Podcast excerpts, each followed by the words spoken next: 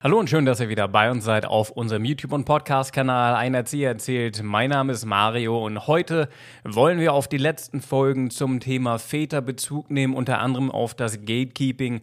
Und da ist vor allem, sind vor allem dann wichtig die Stereotypen gegenüber Müttern. Doch wie immer gibt es vorher den kleinen Hinweis, dieser YouTube- und Podcast-Kanal gehört zu meinem eigenen kleinen Unternehmen namens Abenteuereltern. Mit Abenteuereltern veranstalte ich Reisen in die Natur in und um Berlin für Familien und Kinder. Wer daran mehr Interesse hat, schaut gerne auf unserer Webseite vorbei, wesenabenteuereltern.de. Vielen lieben Dank dafür. Lasst auch gerne ein Abo da, drückt die Glocke und den Daumen nach oben, denn das hilft unserem kleinen Kanal hier wirklich sehr ein. Vielen lieben Dank dafür.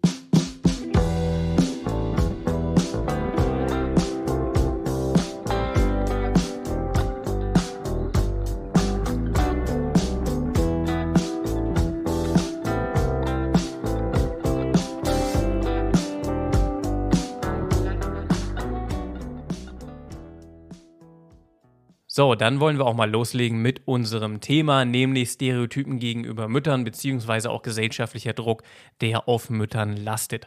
Das Ganze gehört mit zu einer differenzierten Betrachtung. Wir haben uns ja bereits die Vaterrolle angeschaut, beziehungsweise Signale, die wir auch an Väter und Männer in der Erziehung senden. Und ich habe ein Vorwort formuliert zu diesem ganzen so ein bisschen gendergeprägten Thema, um die Hitze rauszunehmen. Und ein Grundsatz ist, ich will die Dinge möglichst differenziert versuchen zu betrachten. Dazu gehört dann natürlich auch, dass wir uns anschauen, welcher Druck lastet eigentlich auf Müttern, beziehungsweise welche Signale senden wir immer wieder an Mütter. Das Vorwort schmeiße ich euch hier oben in der Infokarte. Schaut da bitte gerne mal rein, damit ihr die gleichen Grundgedanken im Hinterkopf gehabt, äh, im Hinterkopf habt, während ihr diese Folgen schaut. Eine Frage, die sich vielleicht dem ein oder anderen aufdrängen wird, ist folgende: Wie kann ein Mann darüber reden, eigentlich, wie es Müttern geht?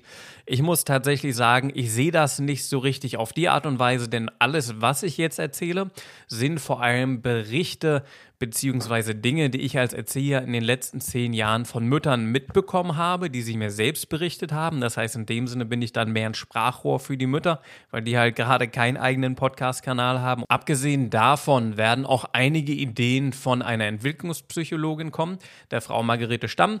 Soweit ich weiß, aus der Schweiz. Diese Frau ist unglaublich fachlich kompetent und hat einmal die Erziehung beziehungsweise auch Väter- und Mütterrollen sehr, sehr differenziert betrachtet. Mit Dingen, die besser geworden sind, mit Dingen, die gut funktionieren und mit Dingen, die besser werden müssen, sowohl auf Mütterseite als auch auf Väterseite. Ich schmeiße euch da einen Haufen Links in die Beschreibung, schaut da gerne mal rein.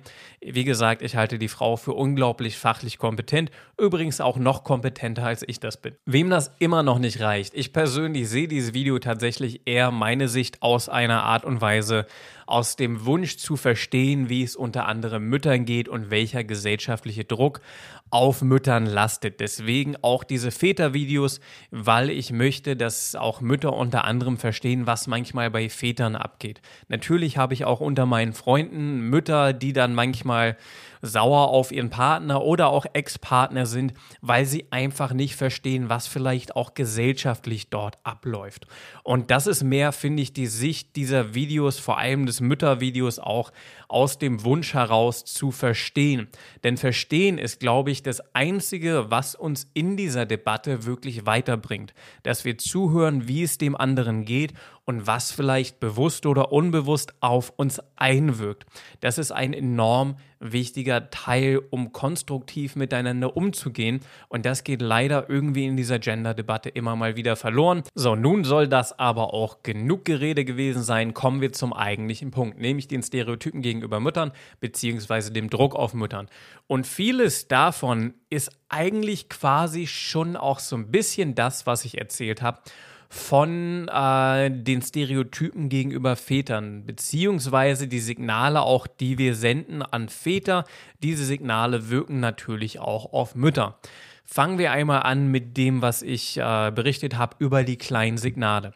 Beispielsweise, wenn in einer Geburtsvorbereitung oder auch anderen Dingen wie den frühen Kindergartenjahren immer wieder hauptsächlich die Mutter angesprochen wird, was das Kind angeht. Und wenig der Vater, ist es einfach so, dass wir das Signal senden, im Gegenzug zum Vater, wo ich gesagt habe, dann kriegt man vielleicht unterbewusst das Signal, das Ganze ist vielleicht doch mehr Frauensache, wenn immer nur die Frau gefragt wird und der Mann geht dann vielleicht eher arbeiten, kriegt die Mutter natürlich in dem Moment das Signal, dass sie die Hauptverantwortliche für die Kinder ist. Das ist schon mal ein enormer Druckfaktor, den man nicht unterschätzen darf.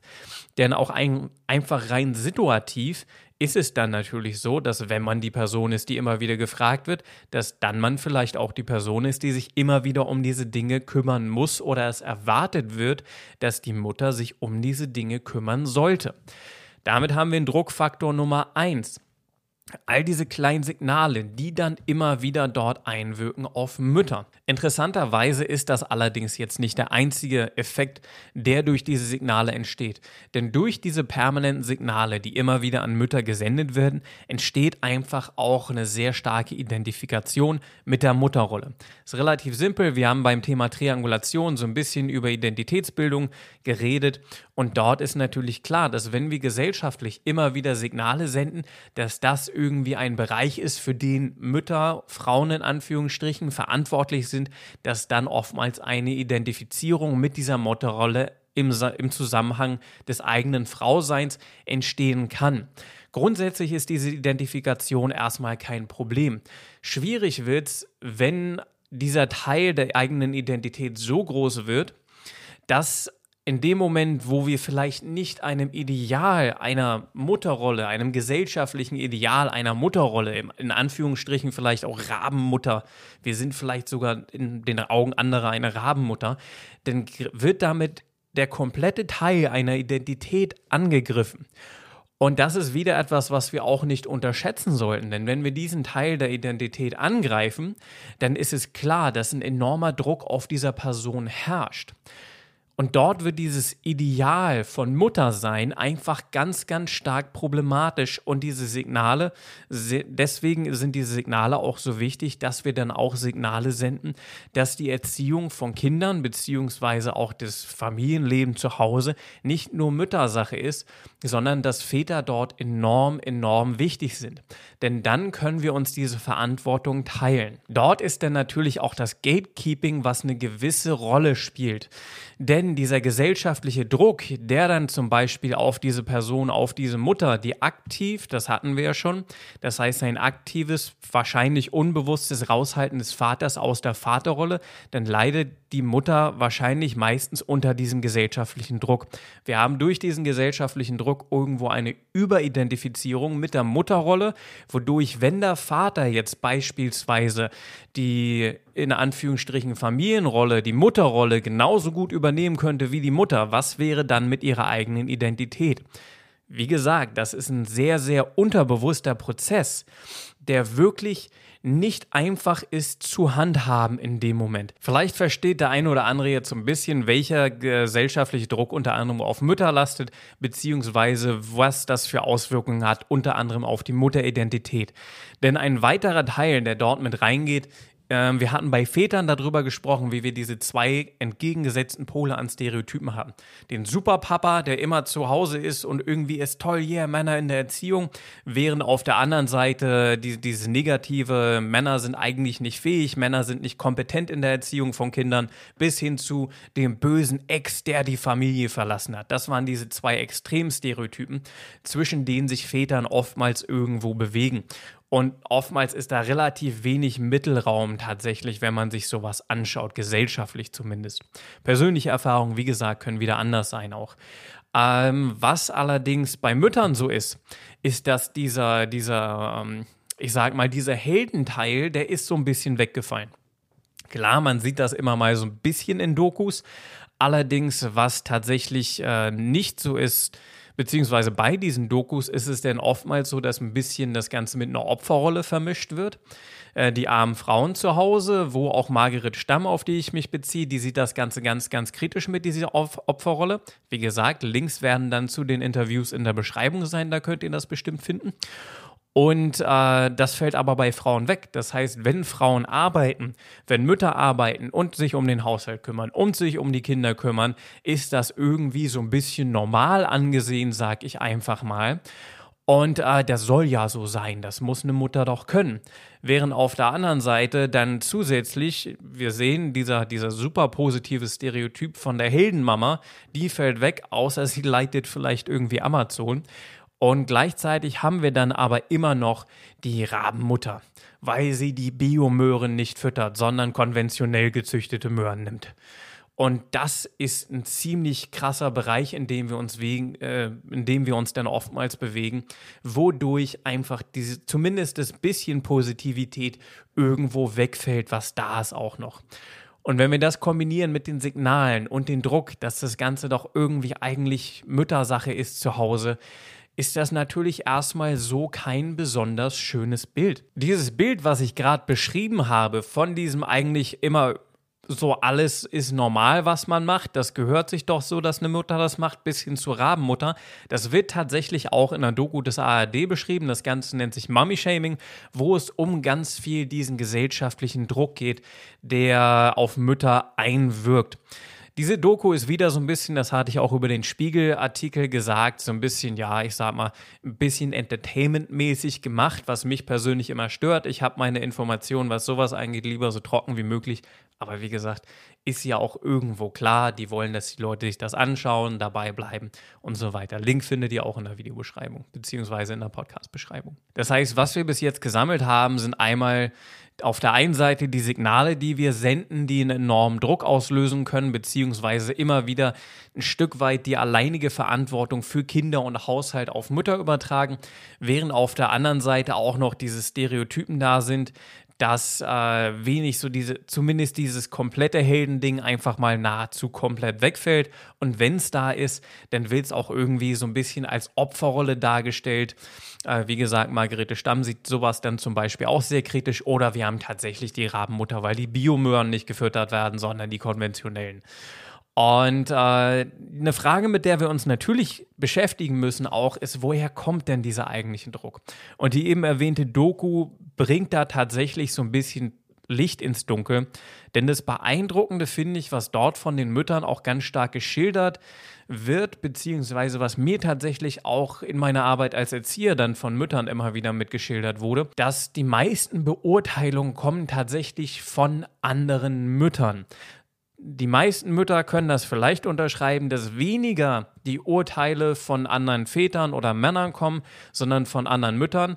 Beziehungsweise auch ganz interessant wird in dieser Doku gesagt, dass nicht nur von Müttern, sondern vor allem auch von, von anderen Frauen, egal ob die jetzt Kinder haben oder nicht, diese krassen Beurteilungen und dieser gesellschaftliche Druck mit ausgeübt wird. Den einen oder anderen wird das Ganze vielleicht nicht überraschen, denn wie schon gesagt, wenn diese Signale wirklich eventuell auch so eine starke Identifikation mit einer Mutterrolle auslösen, dann ist es irgendwo klar, dass viele dieser Beurteilungen von Menschen kommen, die sich hauptsächlich mit dieser Rolle identifizieren oder zukünftig identifizieren wollen.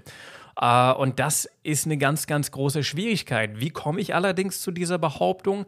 In dieser Doku, da möchte ich mich gerne auf eine Zahl von der Doku äh, beziehen. Dort wird es ganz klar berichtet, unter anderem, dass 86 Prozent aller Mütter sich mehr Solidarität von anderen Müttern bzw. Frauen wünschen.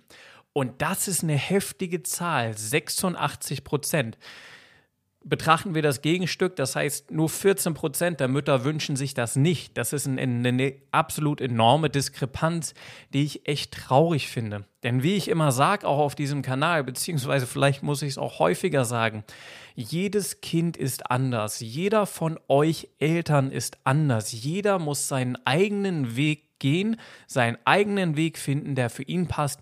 Und das ist auch gut so. Das ist vollkommen okay, wenn wir die Dinge unterschiedlich machen.